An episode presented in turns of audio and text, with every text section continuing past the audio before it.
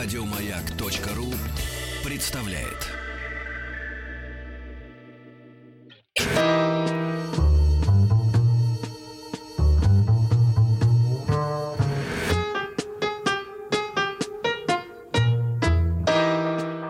Иностранный отдел.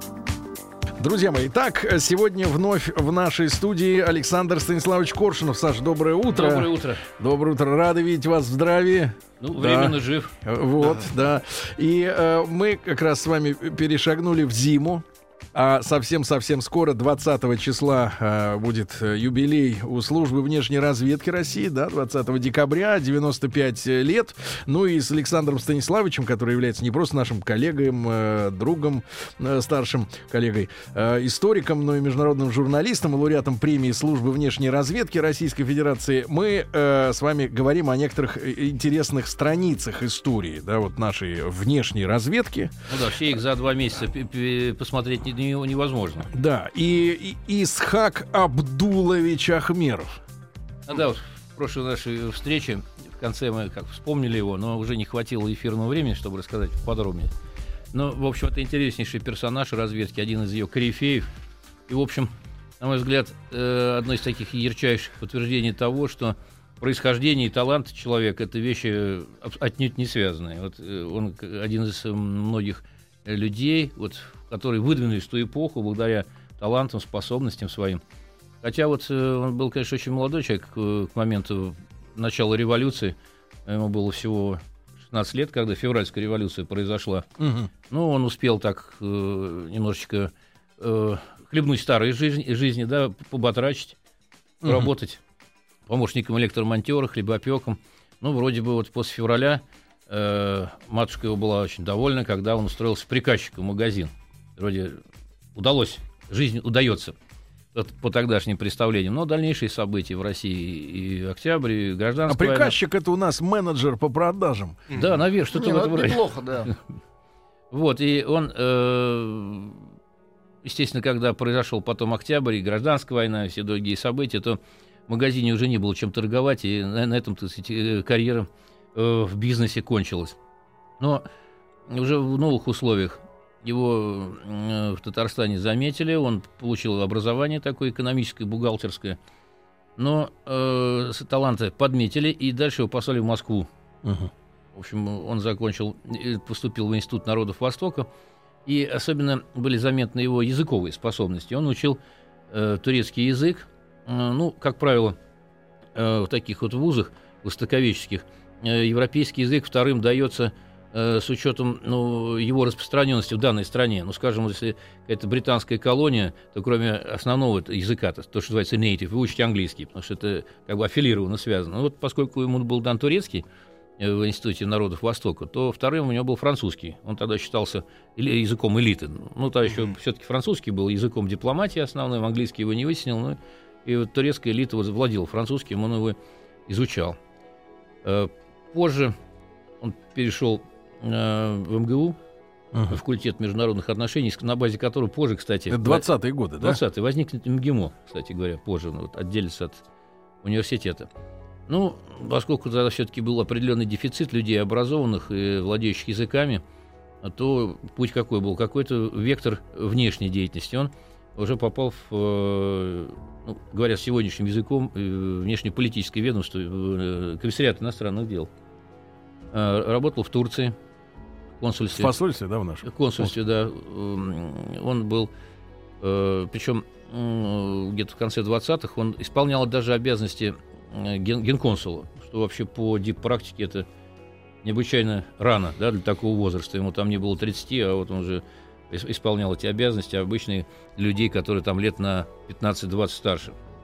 Ну, тут э, нет уже таких прямых упоминаний, но надо полагать, что к этому времени относится момент, когда он попал в поле зрения нашей разведки. Ну, как человек способный, языками.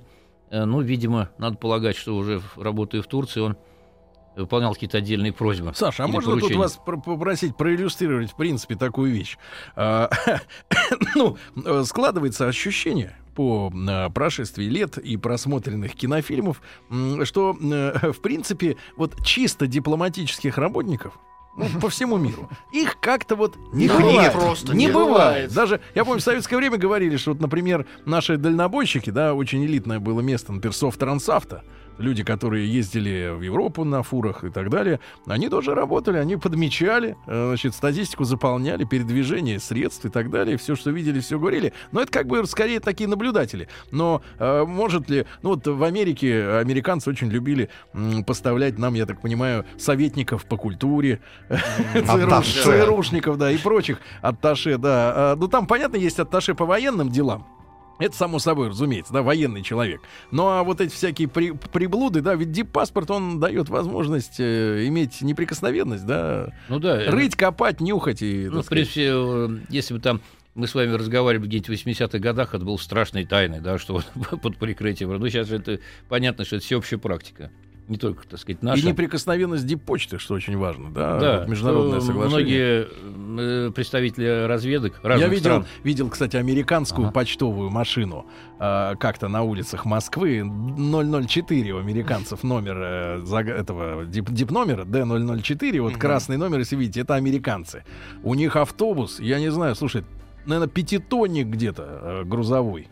Это вот они такими масштабами ворочают. Да там можно, там можно беженцев отправлять э, с, с такими. Дипломатической Да, да. почтой. Но Да-да-да-да. Наши почтовые машины в Америке достаточно не крупные. и Не-не-не, не здесь реально, здесь вот огромная машина, пятитонник А. где-то. Ну, потому что дипочту не возят внутри. да. Да.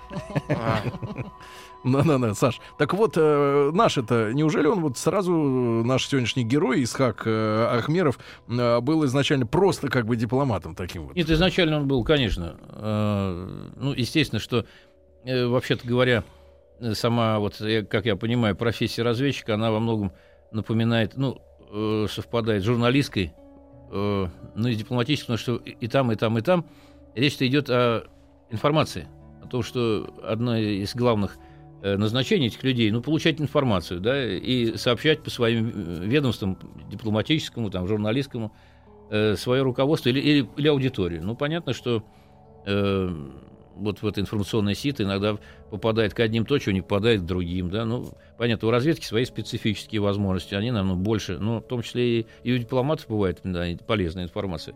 Ну, а а во-вторых, ну, лю- людей способных-то, ведь, вообще говоря, всегда в разведку во внешнюю считался особый отбор. Там, я не владею статистикой, это, наверное, закрытая вещь, но кто-то утверждал какой-то из публикаций, что там из нескольких тысяч один отбирался по своим свойствам, качествам. Не а вы только- понимаете, вот сейчас уже, да, там, будучи обладателем премии службы внешней разведки, а, ну вот, э, пусть наши слушатели, может быть, э, прикинут себя, э, откроют там зеркальце в косметичке, да, э, вот посмотрят, э, как вы думаете, вот признаки, которые э, в плюс идут э, работнику разведки, это вот какие качества там, да, свойства, Э, Наверное, однозначно, да, которые... Наверное, это, во-первых, э, прежде всего общительность.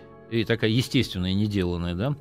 Это э, во многом какой такой есть умение э, мобильный спор- да? спортивный, умение располагать, мо- мобильный спортивный склад, э, чтобы человек не уволень, а такой подвижный, эм, Без умеющий поддержать, да, умеющий поддержать разговор, беседу. Причем, э, как кто-то сказал, что э, признак и- и- истинного, ну, скажем так, аристократизма, это когда человек, э, общающийся вот с этим персонажем, э, независимо от классовой и социальной принадлежности, никогда бы не испытывал неудобства, ни- дискомфорта Ни вообще. снобизма никакого, да? Да, да, ни- да, абсолютно естественность такая. То есть умение на одном языке с собеседником, да, Да, без, ну и без я, высокомерия. я- я полагаю, отсутствие тех качеств, которые традиционно в литературе детективной, шпионской э, приписывают э, некое качество шпиона. Брутальная квадратная челюсть, как раз вот этого не должно быть. Да, То, что- Не должен пугать. да, не- не- вопреки стереотипу. Да, Скорее всего, не должен походить человека. девушки, вот если вам с мужчиной комфортно, хорошо, тепло, уютненько, шпион.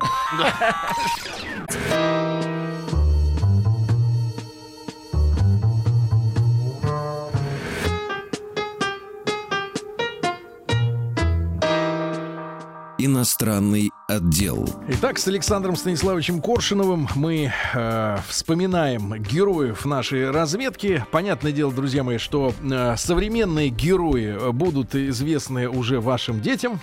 да, наверное, персонально, может быть, внукам. Ну, а люди, которые начинали работать в 20-е, о них можем э, уже предметно как-то говорить, да, Исхак Ахмеров. А, вот, э, соответственно, наш человек в турецком нашем дип-представительстве, да? Да, ну вот в конце 20-х он приезжает в Москву, и тут уже э, его э, приглашают в На систему. беседу? Ну, ну да, но пока не в разведку, пока он просто попадает вот в эту спецслужбу ГПУ, и потом вот у него получается, что за свою жизнь он проходил такие, э, ну как бы обкатку многочисленными эпизодами вот жизни, будь то дипломатом или вот в конце 20-х, когда его пригласили на работу э, в спецслужбы, он по- поначалу не попал в разведку, он был послан в Средней Азии, где в течение года м, занимался проблемой борьбы с басмачеством. Это тоже дало ему и определенный опыт. э, такой, А общем- что за люди вот были басмачи? Вот Рустам наш, он похож на басмача? Конечно, похож. Нет, не похож. Басмачи же это кто? Это же богатые, правильно? Дворяне? Ну, азиаты, богатые азиаты, правильно, из Туркестана. Нет, ну, ну басмачи, как это принято считать, это люди, которые э, не обязательно богатые. Почему быть, же? Традиционалисты, кто просто противился установлению вот этой новой, как считалось, Советской. безбожной власти, да? А, это именно религиозная тема. Ну, во многом на религиозной основе. Да, хотя... Нет, тогда не басмач. Ну да, в борьбе с басмачами был, на это было потрачено много лет, по-моему, даже до первой половины 30-х годов в отдельных случаях шла Мгм. эта борьба. Э, Но они базировались во многом за границей, в Афганистане, в частности, вот переходили границу. Э, Ну, это как бы отдельная тема. Мало Ну да. Басмачество да, и установление среди э, советской власти в Туркестане, на которое ушло много времени. Но надо сказать, что если немножко тему, темы коснуться вот Средней Азии или Туркестана, что когда российское влияние в XIX веке распространилось на этот регион, в частности, вот, по-моему, в 1865 году был взят Ташкент, то э, интересно отмечали многие и западноевропейские деятели, политики, вот тоже вот лорд Керзон молодость, что совершенно иное отношение было вот э, у пришедших э, к тем, с теми, к кому они пришли. Скажем, вот российская власть не вмешивалась в местные отношения. Тоже Мир Бухарский продолжал управлять подданными, так же, как и, и было. Речь шла о том, что он теперь просто подчиняется царю, и он был включен в состав элиты империи, по-моему, с получением генеральского чина Свитского. Только, по-моему, были отменены наиболее неприемлемые с точки зрения тогдашней российской власти законы, например, работорговля. Мгм. Вот, поэтому интеграция была плавной, и никогда не было никакой сегрегации. Ни на полицейском уровне, ни на семейном. Там, э, в общем, это такой интересный момент. Я думаю, что, может быть, во многом э, это с этим связано, что ну, как-то очень прочно эти регионы вошли органично, потом вписались в состав, Советского Союза. Кстати, эм, по поводу вот афганской войны, если немножко отвлечься. Ну, то- так то- органично, что он, Рустам, он, видишь, как органично вписан. В кого? В басмачество? Да-да-да. э, вот, скажем, Я есть- интеллектуальный Есть басмач. такой, на, на мой взгляд, некий расхожий, ну не миф, но некое ошибочное мнение, что вот речь идет об Афганистане, что вот, дескать, э, Афганистан никто военным путем не завоевал. В пример обычно принято приводить три английские экспедиции. Мгм. Во-первых, они не были столь системными, как вот 80-е годы, когда э, советская армия вошла в Афганистан. Во-вторых, Интернациональная помощь. да, во-вторых, э, ведь э, если мы вспомним, то советская, э, советская армия ушла из Афганистана не в силу военного поражения, а в силу политического решения, которое было принято при Горбачеве. Мгм. Вот. Кстати, я помню, в конце 80-х был у нас э, по центральному телевидению показан э, удивительно интересный фильм итальянских документалистов. Кстати говоря, вот почему-то наше в то время телевидение не создало ничего равного. Они поездили по э, регионам Афганистана. Ну, еще в наши ходе смогли войны. потом создать И этот- афганский излом. И, э- и этот. И Микеле да-да-да. плачет. Полотно. И этот вывод был там сделан итальянцами, что в том числе, что она как бы стояла, так и продолжала стоять, если не политическое решение. Вот, так что, ну вот опыт интеграции среднеазиатских стран предыдущий, он тоже, в общем, говорит в пользу, что мы э, подходы были иные. Кстати, сейчас в интернете очень много можно найти э, м, э, в Ютьюбе сюжетов людей, бывших маджахедов, которые с симпатией, с позитивом отзываются о Шурави. Не только о войне, но и о сотрудничестве, о помощи. И там и даже часто попадается сравнение э, с теми силами НАТО, которые вошли в Афганистан 2000-х. И как бы сравнение не в их пользу, надо сказать. Вот дух самих отношений, суть их. Ну, это так вот отвлекаясь. Штрих, немного. да. Вот. э, значит, и Ахмеров уже потом вернулся м, из этой годовой командировки, и тогда уже был приглашен в ИНО. Его ну, под- тогда еще не было специальных учебных заведений, поэтому он был определен в институт красной профессуры, начал изучать английский язык, совершенствоваться там. Ну и в конечном счете, видимо, вот совокупность его качеств, вот опыта уже появившегося, тем более он уже там был человек такого хорошего, дееспособного возраста, 32 года, ну, было принято решение его все-таки использовать во внешней разведке. В 1933 году Он его... был восточной внешности. Ну, да, э, ну, он, он, знаете, как сказать, эм, средиземноморский тип, вот так называемый. Это может быть и турки, Грек. и грек, да, вот. э, Что хошь? Да, такой евразийский тип, в общем. Да, интересный, симпатичный человек. Вот, кстати, я в прошлый раз вспоминал, э, меня, для меня было такое открытие, может, повторюсь, удивительный памятник ему поставлен в Челябинске недавно, в этом году. Э, вот мне кажется, что э, он очень отражает вот, э, суть его. Он такой, с одной стороны, модный, Тенди, он там изображен в виде периода жизни в США, когда он был нелегальным резидентом э, в модном э, э, плаще того времени, американском шляпе, с э, англоязычной газетой в руках. Мгм. И автор э, этого, э, этого памятника Андрей Ковальчук, президент Союза художников России, народный художник России. Ну Вы, да. кстати, посмотрите в, ин- в интернете любопытные и п- памятники вообще Ковальчука, монументальная скульптура. Там деятели российской истории, э, деятели культуры. Очень интересный автор, скульптор. Вот этот памятник поставлен в Челябинске, наверное, сейчас уже называют площадь разведчика, там рядом со, со школой находится. Ну, то есть Э, модный человек. Это как раз памятник. Да, да. Я бы, я бы сказал, что я бы сказал, что в принципе, э, ну вот у Ну, нас плащ дорогой. у нас на эстраде было много Бронзовый. модников, много модников, но этот был бы самый Ну, модный. это, видимо, сороковые годы. Да, да, да. Вот, Ну, э, Америка. Это Америка, сынок. Наш дорого. стиль. Да. Ну, ваш штиль. Штиль. Ваш штиль, да. И в 1933 году, э, в начале года, его уже на беседу вызвал уже памятный и небезызвестный для нас э, Артур Христианович Артузов. И речь идет о том, что он должен был поехать в Китай по линии нелегальной разведки. Это уже вот первая серьезная поездка. Надо сказать, что Но в Китае-то трудно затеряться, если в Америке-то, в принципе, там, э, не, ну, там, там были удобно, месиво целое, Э, Там были продуманы ходы. Китай тогда был все-таки одной из таких, э, может, не главных, но существенных а- осей геополитики, потому что Япония уже активно влезла в Китай, Манчжурия была завоевана, а Пекин был таким центром, ну, можно сказать, международного шпионажа. Там коловращение людей из разных стран было. Поэтому возникла идея Ахмерову послать уже как турка, Так. используя его знания и, и турецких особенностей реалий языка, послать его туда э, для учебы в Пекинском университете.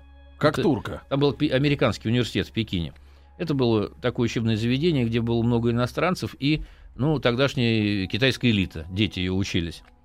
Ну, э, решено было его направить э, через Европу.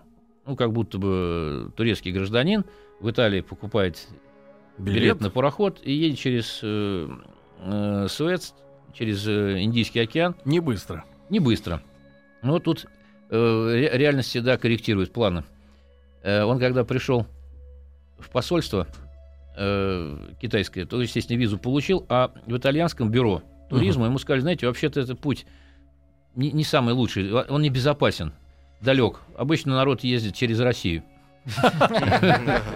Вот, э, и ему пришлось идти уже, под, уже к своим, как бы, да, под видом уже турка, которые не догадывались об этой его ипостаси, и запрашивать визу транзитную на проезд на Через поезде, Россию. через Трансип э, на поезде. Шикарно. Друзья мои, итак, сегодня Исхак Ахмеров. Э, Посмотрите фотографии в интернете этого человека. Действительно красивый, статный, элегантный мужчина с Александром Станиславовичем Коршуновым, историком, международным журналистом. Мы после новостей продолжим.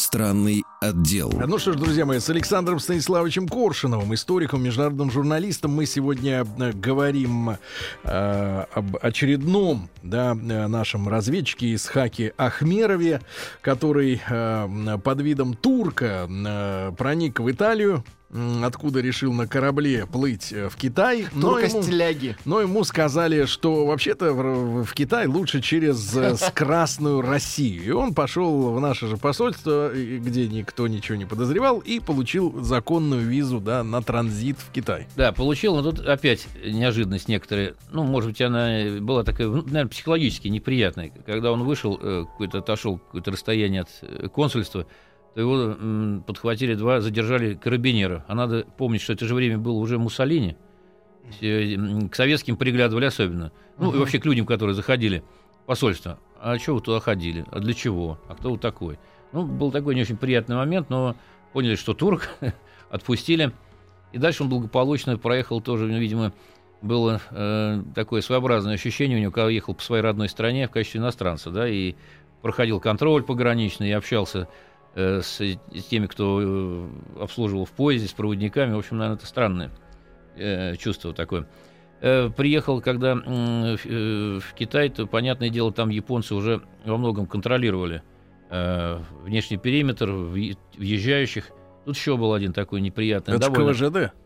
ну, КВЖД часть Китая. Там же они были в Маньчжурии, ну и, в общем, поезд шел как раз через те края. И там э, японский э, чиновник паспортный э, тоже стал с ним беседовать на предмет того, что он, э, цели приезда. Ну и, и, кстати говоря, тут была такая неприятная тоже ситуация, потому что э, японец э, говорил по-русски. Ну, Ахмеров не может говорить по-русски, понятное дело, он же турок. Поэтому был призван переводчик. Переводчик оказался этническим татарином, э, который э, говорил по-турецки. Э, вот, и такой получалось э, Идиотизм. многоступенчатый, и, да, японец задавал А вопросы. Ахмеров сравнивал, правильно Да, и, перевел и- или нет? и у этого, и у этого, значит, э, э, этот японец знал русский язык. А. Э, э, и они с татарином общались на русском, японец и татарин. Да. А уже э, татарин пе- переводчик переводил на турецкий, как бы турку Ахмеру. Ну, Ну да. и вроде бы он потом говорил, вспоминал, что было у него ощущение, что вот этот переводчик что-то заподозрил. Но вот его выручило знание турецких реалий, быта, каких-то тех мелких вот вещей, которые вы не можете знать, если вы не были никогда в стране, как бы вы ни говорили. Ну, в общем, это дело обошлось. И вот он год проучился в этом Пекинском университете, завязал э, большие связи. Там учились, как я уже говорил, много иностранцев, это и студенты и дети дипломатов.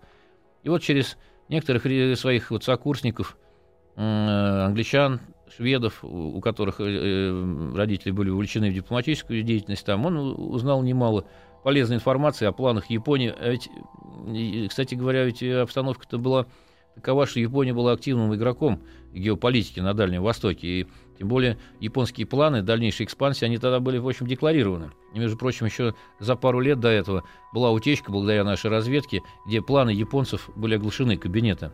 То есть э, их как бы уже скрыть невозможно было. Озабоченность по поводу японских планов была и у нас, конечно, хотя еще до войны оставалось время. А до каких Ну и у пор они США. хотели дойти, расширив свои Но на они континенте Ну, завоевания? Они, они тогда объявили э, планы, тогда начинали формулироваться э, зоны сопроцветания азиатских народов. Сопроцветание. Сопроцветание, да. по- тем более, что... э, Это ну, как в Корее потом процветание настало? Нет. Под Ну, японцами? Нет, нет, как это- они относятся к китайцам, это не было добро. Да, ну они и корейцам, это, это, ну понятно, что политика и декларации, и пропаганда, пиар там одно, а реальность другое. Но на тот момент, э, вот, позже в ходе их экспансии, особенно э, вот во второй половине 30-х годов, это подействовало, это, это эффект и возымело, потому что э, логика была такая, ведь многие страны Юго-Восточной Азии были под контролем европейских э, метрополий. Э, там Вьетнам, французы, там, положим, э, Бирма, э, англичане, голландцы в Индонезии. Ну и было сказано, что мы боремся против наших против общих угнетателей. Мы э, братья азиатские, а это э, пришлые угнетатели, колонизаторы, вот мы с ним боремся. А планы были обширные. Э, До Австралии, э, Юго-Восточной Азии, Сингапур. Ну, в общем, много им удалось вот на период максимальной экспансии в ходе Второй мировой войны. Поэтому и США тоже э, на определенном этапе, но это, правда, будет позже, э, озаботились японской политикой в регионе. И, кстати, потом, благодаря, может быть, во многом знанию вот этой э, э, пребывания в Китае, вот это знание э, конкретной обстановки, э, японцев дало ему возможность уже позже, когда он будет в Америке работать нелегальным резидентом, э, представляться как синолог, китаист, и даже повлиять благодаря одной элегантной комбинации, что не часто бывает, на принятие решений такой страной, как США в отношении Японии. Но это я чуть позже расскажу. Мгм. И вот этот год обкатки был крайне для него полезным, и, по- видимо, поэтому возникла мысль, чтобы его вернуть обратно в Москву и готовить уже целенаправленно поездки в Америку. Тем более, что общаясь э, с э, европейцами, с англоязычными, он еще хорошо обкатал еще и английский язык. И вот он в 1934 году вернулся, его начали готовить э, к поездке, там несколько месяцев прошло. И потом он э, отправился, тоже сложный путь был, через Швейцарию, там несколько документов прикрытия менялось. И, в общем, он в 1935 и 1934 приехал в США. Э, Под видом кого? он приехал э, под видом э, человека, э, про- просто, так сказать, американского гражданина, там были документы прикрытия, и поступил в Колумбийский университет. Неужели так плохо делали доки в Штатах, что... Ну, Ну, они пустили моих предков. Поэтому... Ну, Америка тогда принимала, Ты во-первых. а потом, потом мы, Да. мы как вспоминали, да, шутя, что то все-таки было другое время, и другая технологическая эпоха. Не было такого тотального контроля за человеком, баз данных компьютерных. Сейчас намного труднее, я так И, полагаю, и тоже тогда... э, скрыться или представить себя кем-то другим, А, потому как- что... а какие каналы связи тогда были? Как это все передавалось? Телефон. Ну, Скажите, А, к вам, Радио. скажите, к вам выезжал радио. такой-то? Радио. Радио? Радио, да. Это если иметь в виду связь там с Да, центром, да, да, да, а да, внутренние там, ну, контакты с э, агентами, там, закладки, контейнеры, а с э, центром э, радиосвязь. И вот он начал учиться в Сергей Колумбийском каждое утро университете. делает. Ему, по сути дела, пришлось э, серьезно выстраивать э, работу с вот, э, людьми, кто раньше там работал в советской разведку, ну, проверить эти контакты. Оказалось, что большинство из них уже поте- утратили свои возможности информационные, и, по сути, надо было создавать э, это дело заново. Эм, А зачем нам э, интересны были э, Штаты? Почему, вернее? Ну, Америка тогда поднималась.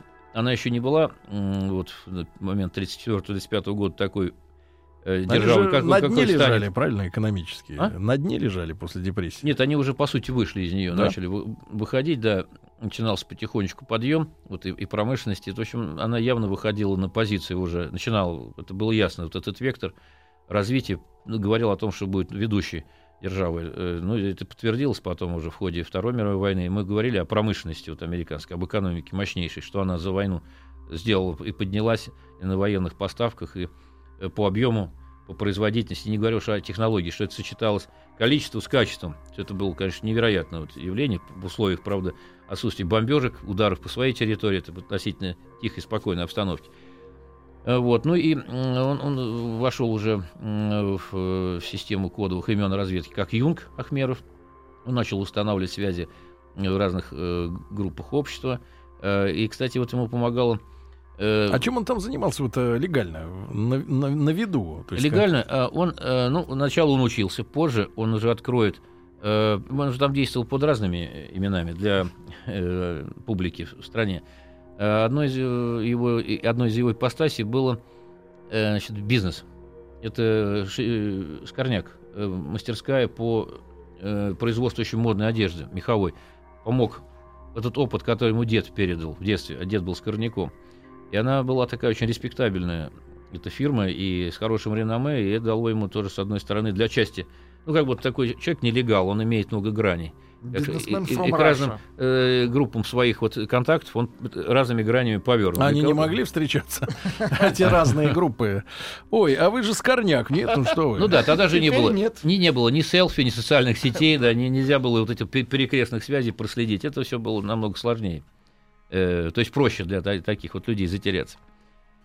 Вот, ну и он э, обзавелся ну, большими связями, в том числе в Госдепе, в военном ведомстве, которые вот там его контакты вот э, в Госдепе Корт некий, потом очень было полезное знакомство, которое потом скажется вот на этом деле на влияние на, в определенном эпизоде на политику США Уайт. Это заместитель министра финансов. Ну вот как вот, Саша, вы объясните, как Скорняк, пускай даже у него элитная Нет, а здесь компания, он уже выступал как синолог. Китаист, как китаист, как специалист но как втереться в эти круги, да, э, мы знаем, что в России даже, ну и во всем мире даже в ночные клубы фейс-контроль э, пропускает, да, Ну, здесь том, что синолог пришел. ну, Я бы ну, хотел переговорить с заместителем министра обороны. Мгм. э, дело в том, что Мне здесь в Кремль сейчас. постепенное вырастание в ситуации, тем более новые связи. Вот, кстати говоря, Э, ему очень помогла значит, э, Хелен Лоури, которая будет его женой. Она была племянницей э, руководителя, э, ну, как говорить, генерального секретаря Компартии США э, Эрл Браудер. Ну, э, она имела определенный э, Он вес. не рисковал, э, связавшись с коммунистами? Ну, она племянница, но мало ли, она же не дочь.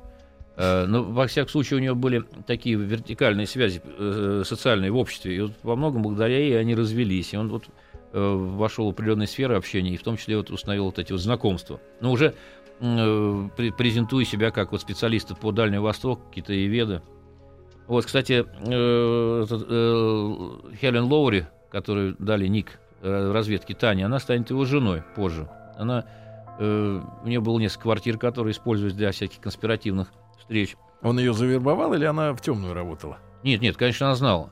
Э, И она э, как бы по идейным соображениям помогала. Но потом случилось то, что иногда происходит между мужчиной и женщиной, взаимная любовь и вот э, женитьба. Но это Мгм. как раз вот время э, подошло, когда у нас, мы в прошлый раз вспоминали, вот репрессии начались, когда многих резидентов, легальных, нелегальных, отзывали для того, чтобы понять, а не продался ли он вражеской контрразведке. Да, вот эта вот чистка такая своеобразная. Но это ослабило вот резидентура конкретная, потому что народ был отозван, причем немало людей были и репрессированы, и вообще, так сказать, вышли из дела из-за этого, или в тюрьме, или были расстреляны. Вот, ну и это коснулось, конечно, и- Ахмерова на определенный период. Уже, значит, он получил указание э, из центра, э, по сути, это исходило от Берии, вернуться в СССР, Мгм. э, законсервировать вот эти, значит, связи. Э, А тот говорит, не И он- могу. и он, э, в общем, конечно, вот судя по тому, что о нем э, сохранились вот э, его переписки, реакции вот его коллег тогдашних, он с тяжелым сердцем это не хотелось ему делать, потому что дело было налажено, и вдруг все, так сказать, э, замораживать, ставить на нейтральный ход.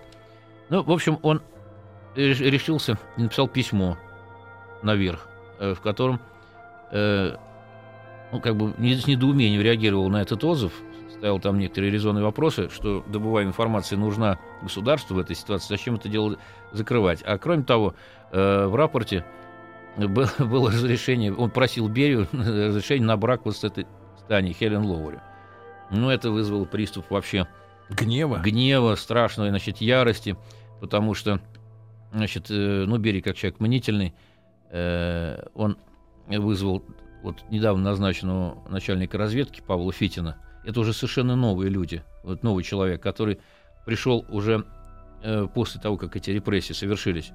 Вот он- у него не было длинной и кредитной истории у Павла Фитина. Интересный тоже человек, э, который э, был призван, ну, закончил за несколько лет до этого институт, ему тоже был очень молод, но поскольку подразделение их разведки оставалось там надо, чуть меньше половины от э, штатного состава, то он быстро продвинулся, его назначили руководителем разведки. Может быть, о нем тоже как-нибудь поговорим. Александр Станиславович Коршунов, историк и международный журналист в нашей студии.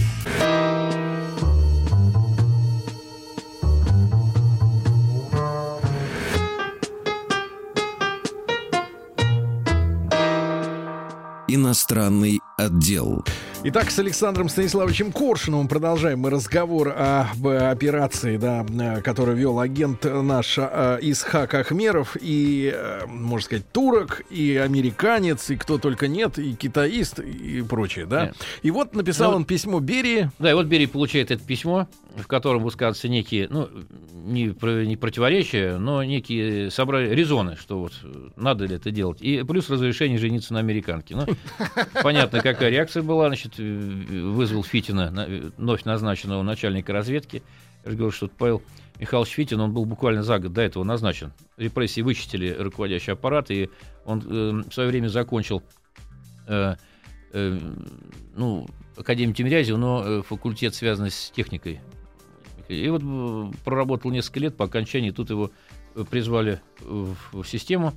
И Э, начальником и- сделали. И очень быстро сделали начальником, там, через несколько месяцев. Поэтому он, ну, всю войну Фитин прошел и достойно, вот надо сказать, что с колес, да, вот э, с корабля на бал.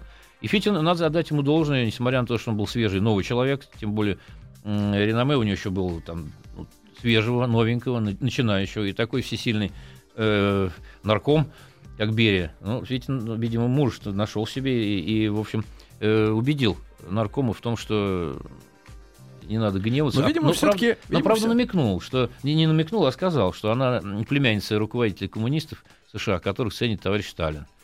Ну, в общем, это, Элегантно. это смягчило, решило дело. Но в конечном счете все равно. Но, видимо, все-таки вот вопрос с кастингом, да, с отбором людей на должность, он на хорошем уровне стоял, да, в принципе. То есть даже молодой специалист, но был уже, так сказать, э, Ну да, перспективный. ведь, ведь тогдашний вот этот, э, я, так- я так вот понимаю, и, и каса- касаясь и других аспектов вот истории страны и работы э, государственной машины, все-таки лозунг вот этот кадр решает все. Это все-таки был не пустой звук, и, в общем, хотя были, конечно, в таком деле никогда не бывает без брака, но вы смотрите, сколько людей выдвинулось, дееспособных в то время, и молодых, где-то вот на, на рубеже м, 30-летия, которые уже начали занимать большие должности во всех сферах, в науке, э, в э, промышленности, в оборонке. Э, Поэтому я думаю, что, в общем, отбор людей-то был достаточно эффективен. Малый процент брака и ошибок относительно был. Да. В общем, отстояли э, возврат. Отстояли, но он все равно, Берия, как-то у него было, видимо, нерасположение возникло, и он его понизил в должности до стажера вот этой системы, хотя человек, который был резидентом. И он вот, э, до 41 года, вот эти два, два года, значит, был в таком э, странном состоянии, еще вроде как недоверие отчасти сохранялось со стороны Берии, но тем, тем не менее делами он занимался, и вот надо сказать, что здесь э, как раз вот эта вот операция э, «Снег» под названием, э, о которой я говорил, э, значит, э, э, когда рассказывал о его пекинском периоде, значит, э, вот он был вхож э, к одному из помощников министра финансов, Уайт, э, министр финансов был Моргентау. Кстати сказать, это такая финансовая семья в США, потом и потомки, они в 60 70-х, по-моему, 80-х годах тоже Моргентау одно время был его потомок министром финансов. А сказать, что по американской, э, по правилам американской государственной системы, министр финансов это как бы более значимое лицо в правительстве, чем, ну, скажем, в наших условиях. Э, Там, скажем, если в случае войны, каких-то обстоятельств форс-мажорных, президент не может исполнять обязанности, значит, выполняет вице-президент. Если вице-президент не может, то третье лицо – это министр финансов. Да? А Да. я думаю, что это вот э, Шутка, главный в, э, Speaker of the House, как это переводится. Э, Забыл. Представитель парламента. Да, типа того. Это, это в России. А у нас, по-моему, представитель Совета Федерации после идет. э, Вот американец только в Нет, России а у нас- узнал правду о своей родине. Учись, да, об Нет, на время, да, на, да. на время войны, да, министр финансов Салага. третье лицо после президента и вице-президента. Поэтому он более влиятельный. Как. И вот, значит, э, вот этот Уайт, он э, был э, помощником Мгм. Моргентау и имел хорошие связи ну, с нашим героем, ну, почитая его за э, опытного востоковеда, синолога. И вот тут возникла идея. А, кстати, Моргентау, он э, имел хорошие связи и влияние на тогдашнего госсекретаря Хелла. Э, США уже тогда были озабочены проблемой японского влияния, это как раз вот 39 40 год. И возникла такая идея операции «Снег», ну, «Снег Сноу», от того, что Уайт, вот лицо, через которого, как через рычаг пытались, продумали схему воздействия на высшие слои, э, Уайт белый, да, значит, отсюда возникло название «Сноу», эта операция. Ну, негры так и зовут белых, снежок, да? Сейчас операция это, еще перевод.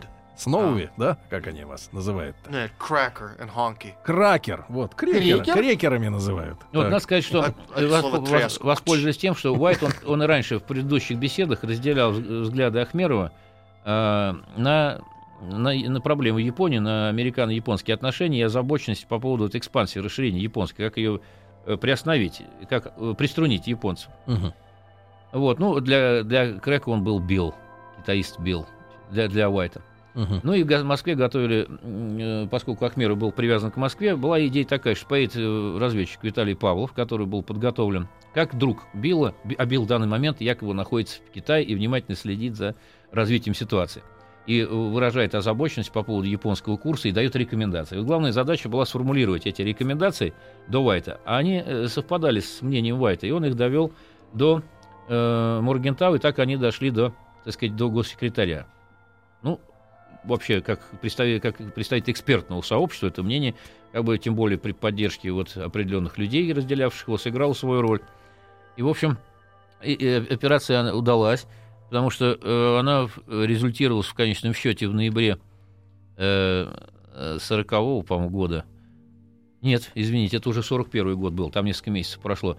Как ультиматум э, Хелла. Мгм. Кому? А, Японцам? Японцам, японцам, да. Но э, А какие были варианты развития событий, если бы не... Потому вот, что э, японцы ушли из Маньчжурии, чтобы прекратили экспансию, но на самом деле это, задача этой операции была в том, чтобы оттолкнуть Японию от нас, ну, предвоенной обстановки, чтобы снизить уровень потенциальной военной угрозы со стороны японцев, как бы переключить их больше на США. Ну и в конечном счете вот этот... э, Чтобы на два фронта не приходилось на два фронта, да. если Но что. пол- получилось, что все сработало. И вот этот ультиматум, по сути дела, ультиматум, как нота Хэлла вот, на- от ноября 41 он привел к тому, что японцы э, взорвались, и было нападение на Перл-Харбор. То есть на этот момент Япония была отвлечена от... Когда Россия виновата за Перл-Харбор. Я все вижу. Да, Лэнгли сообщу. Давай, давай. Давай ему темную прямо здесь устроим. Саша, снимай ремень, накинем ему удавку. Еще, На шею. еще две минуты эфира осталось. Еще две минуты, а уже пора вязать тепленького, правильно? Саша, я вот один хотел вопрос задать, такой попсовый. Вот смотрел фильм про агентов. Идентификация Борн. Там он вышел. Борн вышел из, э, грубо говоря, из аэропорта. Увидел карту города, посмотрел на нее две секунды и тут же понял, как надо по катакомбам пробираться куда надо. Вот действительно агенты умеют. Вот увидел схему и за минуту, за секунду запомнил вот все ходы-выходы. А бог его знает. Может, кто-то и умеет. Кто-то, наверное, умеет. Эх, Саша, а мог бы красиво соврать. Да, да честный человек. Не могу. Александр Станиславович Коршунов, историк, международный журналист у нас сегодня в гостях, друзья мои. Э, ну что же, в этом месяце будем отмечать э, юбилей внешней разведки. Саша, спасибо огромное. Спасибо. Еще больше подкастов на радиомаяк.ру.